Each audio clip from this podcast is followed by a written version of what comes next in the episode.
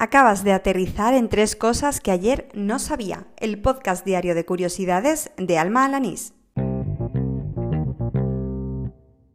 Este es el episodio número 39 del podcast, el correspondiente al jueves 24 de octubre de 2019.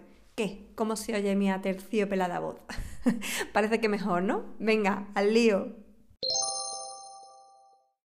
Uno de los periodistas de divulgación científica que sigo más de cerca es José Manuel Nieves. Escucho su podcast semanal Materia Oscura e intento leer todo lo que escribe. Hoy publicaba una noticia sobre la galaxia Yeti, que así es como la han bautizado, dado que es una cosa como muy extraña.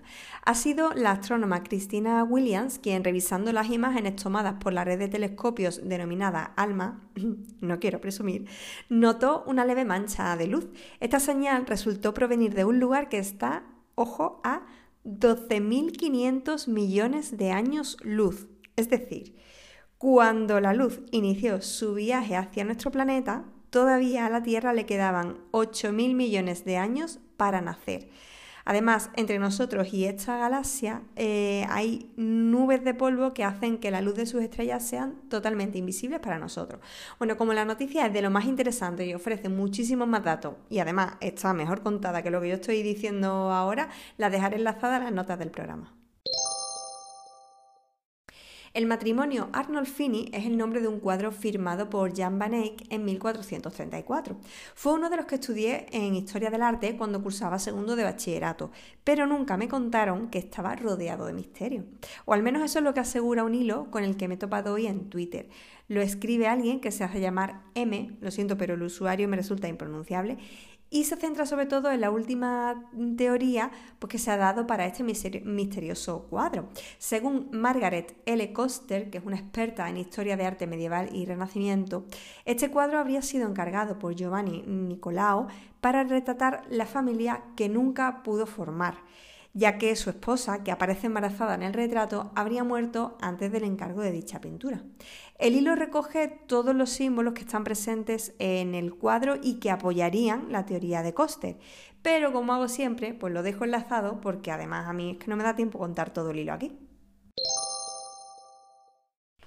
3.153.600 esos fueron los minutos de trabajo que se invirtieron para crear la película de animación Coco, producida por Disney Pixar y que tiene una duración en pantalla de 105 minutos, o lo que es lo mismo, una hora y 45 minutos. He de decir que aunque soy una enamorada del cine de animación desde sus orígenes, aún no he visto la peli. Yo sé que no tengo perdón, pero es que también sé que me voy a hartar de llorar y tengo que elegir el momento adecuado.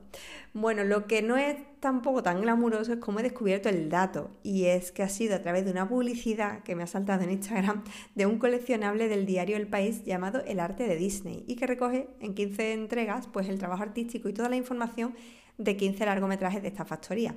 En fin, ahora te toca a ti decidir si este es o no un dato mierder. Y así termina el episodio número 39 de Tres Cosas que ayer no sabía, el del jueves 24 de octubre de 2019.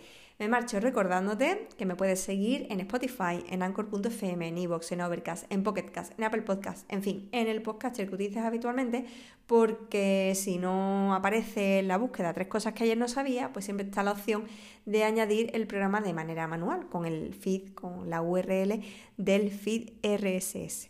Por otro lado, comenté ayer que estoy pendiente de que en Google Podcast aprueben la revisión del programa. Así que estará publicado en muy breve espacio de tiempo.